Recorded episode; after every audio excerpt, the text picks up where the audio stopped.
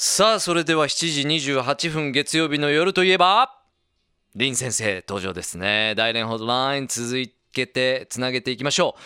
林先生です。こんばんは。もしもし。こんばんは、トムジーさん、福岡リスの皆さん、こんばんは。今回もよろしくお願いします。どうぞよろしくお願いします。はい、ずっと福岡はなんか雨続きの8月スタートなんですが大連のお天気はどうでしょうか、あ、そうですか。うん。大連は実はですね、先週からずっと晴れていて、うん。すごく暑かったんです。暑い。はい、特に昨日と一昨日同日曜日曜日の2日間はですね、最高気温が30度を超えてて、うん。特に昨日はあるところでは35.9分という、はい、歴史最高記録が。史上最高ですか。うん。はい、もう実は昨日ですね、私、ちょっと昼ごろ、海水浴場の方にですね、様子を見に行ってきたんですが、あはもう人だらけで。で、しょうねこう暑いとね。もう全然ですね、うん。もう、なんと言いますかね、海にたどるまでですね、もう大変でした。そうですかそれぐらい人がビーチにいらっしゃったあという、の友達と一緒に行ってて、うん。またですね、ずーっと夜ですね、えー7時、8時まで、運米の方に行ってもですね、人がもうたくさんいてて特に夕方になってからですね、うん。もうたくさんの人が海の方にやってきたんです。量を求めてやっぱりそうでしょうね。うん。はい。で、先週の、まあ、番組でご紹介しましたように、はいはい。来年は今、国際ビール祭りが行っていますね。ですね。うん。で昨日の報道によると、毎日約4万人の入場者、毎日4万人。はにぎわってますね、はい。ええ。しかもですね、えー私は、えーお土曜日の夜ですね、ちょっと街の中に様子を見に行ってきましたはいはい。もうほとんどよその地域の車ナンバーの、あ大連からやっぱ外から来てるんですね。そうですね、特に国立交渉と吉林省、えーあとですね、北京と上海まで、あそうですかえもう代理にやってきました。上海からだとだいぶ遠いんじゃないですか？多いです。ね上海からですね飛行機でだいたい1時間半ぐらい、まあ、福岡とあまり変わらない距離なんですが、車ですとおよそもうずーっとですねやって、まあ、え3走りっぱなしで日間ぐらいかかるんじゃないですか、3ね、日？そんなにかかりますか？あの1600キロぐらい、はあそれはちょっ1800キロとぐらいあると遠いですね思いますんで。うん。ええええ。でまあ、それはなぜ大連にあの、まあ、みんなにやってきたかっていうと、で上海の、まあ、人に聞いたら、上海はかなり気温が高い、まあ、36度、7度ぐらいで、ええ。もう大連に来たらかなり涼しいという感じで、ということは秘書ということですね。以上です。うん。はい。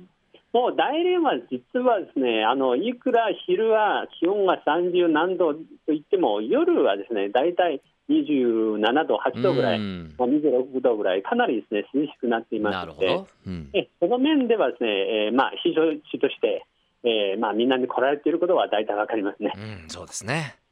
で、まあ、実は、え先ほどの話なんですが、うん。えー先週の土曜日の夜、街中に出ましたんですが、うんうん。夜10時にもかかわらず、もう車だらけで渋渋滞で滞そう、ですかはい、特にビール町の周辺と海辺の海辺の周辺などは、車もざーっとですね、両側に駐車して、かなり混雑していました。はい。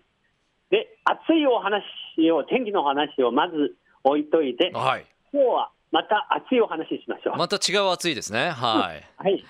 で、実はこの前、番組でご紹介しました、えー、4 6月頃ですね、えー中国全国統一試験を、うんありましたあね、うん。大学受験を受けた学生は、うん。もうすでに今のところは点数とこう大学合格するかどうか、もう分かってい結果ますが出ましたか、うん、ええ次はもう9月、新学期の準備を、みんなどんな行動を取っているでしょうか。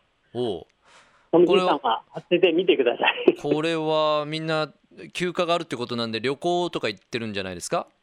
えあの確かに旅行に行ってる人は多いんですが、実は私は周りの友達聞いた話なんですが、ええ。ー女性、まあ、特にですね女の子は、えうん。もう整形している人はかなり多いです。ええ。はい、合格通知受けてその休みの間に整形、そうなんですよ。で最近ははい。高校卒業生はですね大学に入る前に、自分はもっと綺麗になる。まあ、そのために整形する。人そうですか。なんか整形文化韓国とかの方かなと思ってましたが。そうなんですよ、うん。実は最近はですね、まあ、日本もお韓流の影響はあると思いますが、え中国ではかなり影響を受けてえ、あそうですか。でうん。であのわざわざ韓国へ整形ツアーが中国で流行っています。韓国に行って整形するというはい。あそうなんです。で、この前の話を聞いたらですね、韓国に行ってて整形して帰ってくるときはですね、ーうん。空港の入管でもう整形したら全然写真と違うんじゃ写ないですか。真と違う。そうですね。それで止められたことはよくあります。そうですはかい、じゃあ、高校生の整形は、整形は何のためかとうんいうと、うんうんやっぱりですね、自分が大学に入ってて、もっと綺麗になってて、なるほど。芯を身につけるためとか、うん。あるいは彼氏がもうゲットできるとか、彼氏ゲットです狙かってるとか、ん。そういうことが多いそうです。どこもかしこも一緒ですね。うん。はい。で、これに対しては、実は反対している親ももちろんいるんですが、もう賛成している親も多いそうです。ああそうですか。